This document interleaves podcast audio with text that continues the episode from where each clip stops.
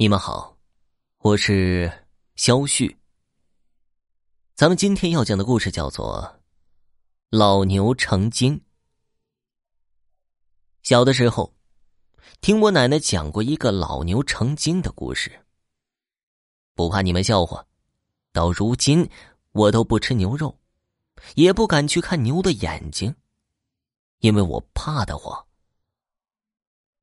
奶奶小的时候可是许多许多年前了，还没建国呢。动物也是可以成精的。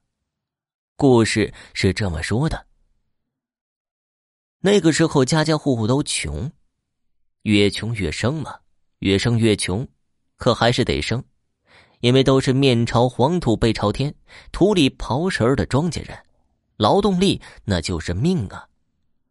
到了农忙的时候，谁家爷们带着几个大小伙子翻整完自己的土地，看着别人羡慕的眼神，走在路上都轻飘飘的，忘了浑身的酸疼。可村里能一个接一个生的都是儿子的，能有几户人家呀？那些生了女子的，或是只有一根独苗苗的人家，又是羡慕又是嫉妒。地里活忙的时候，难免要低声下气求人帮忙。只有村里老宋家，人口虽少，却养着一头大黄牛。大黄牛是耕牛，有的是力气。干完自己地里的活，宋老头收了别人的蟹钱和鸡鸭烟酒，赶着黄牛去帮工。可以说，全村的土地里没有大黄牛没耕过的地方。大黄牛脾气好。到了别人地里，瘦弱的寡妇女人都能使唤他干活，从不偷懒儿，用不着喝骂，就闷头耕地。这头大黄牛是头母牛，更是金贵。老宋家年年期望大黄牛能怀个崽子，下个小牛，可是活生生的金疙瘩呀。可大黄牛干活是任劳任怨，唯独不下崽子。宋老头给他添草料的时候，想起来觉得窝囊，顺手就给他一鞭子。大黄牛只用乌黑的眼睛温顺的看着主人，稍稍退后一些，吃食的时候也只是小口小口的吃，像是怕再惹怒了宋老头。终于有一年呢，大黄牛怀上了崽子，看着日渐隆起的肚子，宋老头脸上笑得开了花。为大黄牛的草料都精细了许多。到了日子，生下一头健壮的小牛犊，围着大黄牛撒欢可这小牛犊子和他娘大黄牛完全不是一个性情，又犟又倔，牛栏根本拦不住他，常常偷跑出去。小牛犊横冲直撞，踩坏了不少人家的园子田地，天天都有人来老宋家告状。宋老头看着这个金疙瘩，也起了倔劲儿。这个小牛犊还翻了天不成了？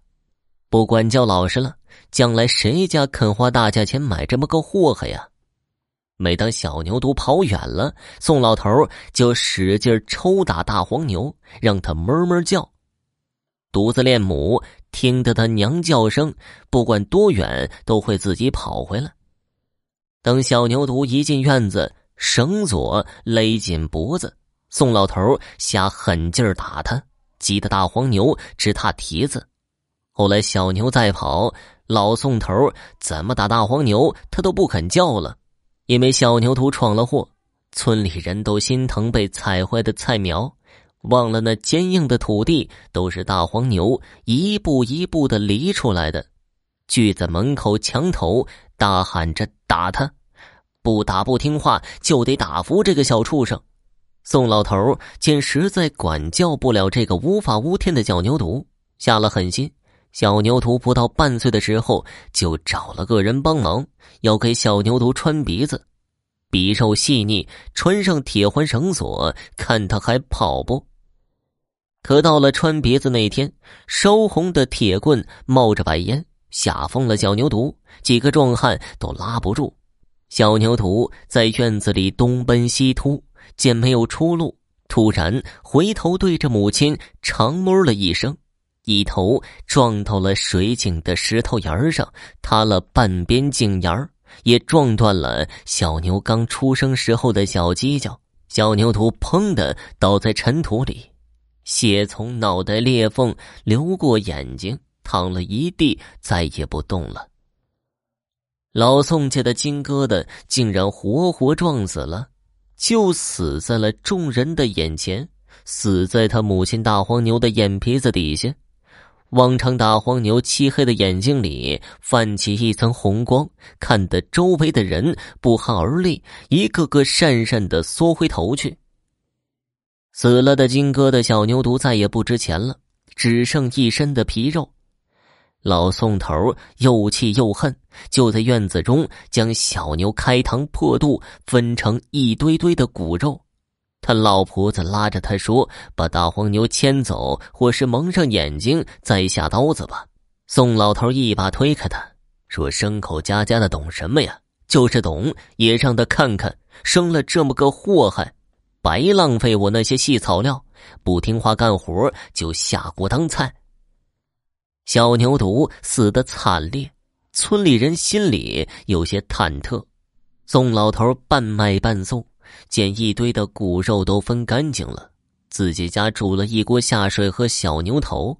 那天晚上，牛肉香气还没散去，夜里村里人就听见大黄牛的吼叫声。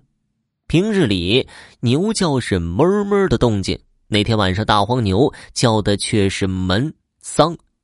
听到大黄牛的叫声，半数人夜里都发了噩梦。第二天起来。宋老头竟然死了，腹大如鼓，摸上去是肠子鼓胀打结，这种死法必是痛苦至极。可宋老婆子就睡在旁边，却没听到他一丝的动静。宋老头的死让村里人都害怕起来。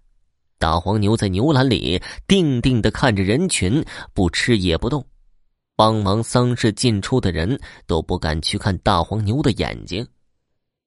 宋老头只有一个外嫁的闺女，办丧事时正大着肚子要生第四个孩子。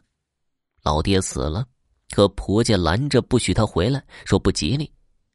不到两个月，夜里大黄牛又吼出了门丧的奇怪动静。第二天午后，守寡的宋老婆子收到信儿。昨晚她闺女难产死了。一共宋家就三口人，宋老婆子给闺女烧了纸，自己关在家里再也不出来。几天以后，大黄牛又是门丧了一声，早被这动静吓破胆的村人翻过宋家的矮墙进门一看，宋老婆子吊在房梁上了，井边上。被黄沙盖住的小牛犊的血迹还在，宋家竟然死了满门，这下村里的闲言碎语再也压不住，都说这大黄牛被丧子之痛逼得成了报丧的牛，成了精了。他一张嘴就要死人，那些吃过小牛犊肉的人怕是都要遭殃了。宋老头在村里还有堂叔侄子，这份家业，按理说。都该归老宋家亲戚，可是宋老头的侄子不敢去牵大黄牛，更不敢杀，也不敢卖。左思右想，干脆就让大黄牛拴在牛圈里，渴死饿死，总怪不到他们家了吧？可没过几天，大黄牛消失了，牛栏锁的好好的，绳索鼻环垂在地上，上边还没有血迹。并不是大黄牛挣脱跑掉了，竟像是凭空不见了一般。奶奶说，打那以后，村里时不时的会响起大黄牛门丧的吼声，一天之内，村里必有人过世。那动静是响在半空中的，无根无由，久久不散，像是被黑白无常勾魂引路的号角。更是大黄牛为儿子小牛犊报仇而敲响的丧钟。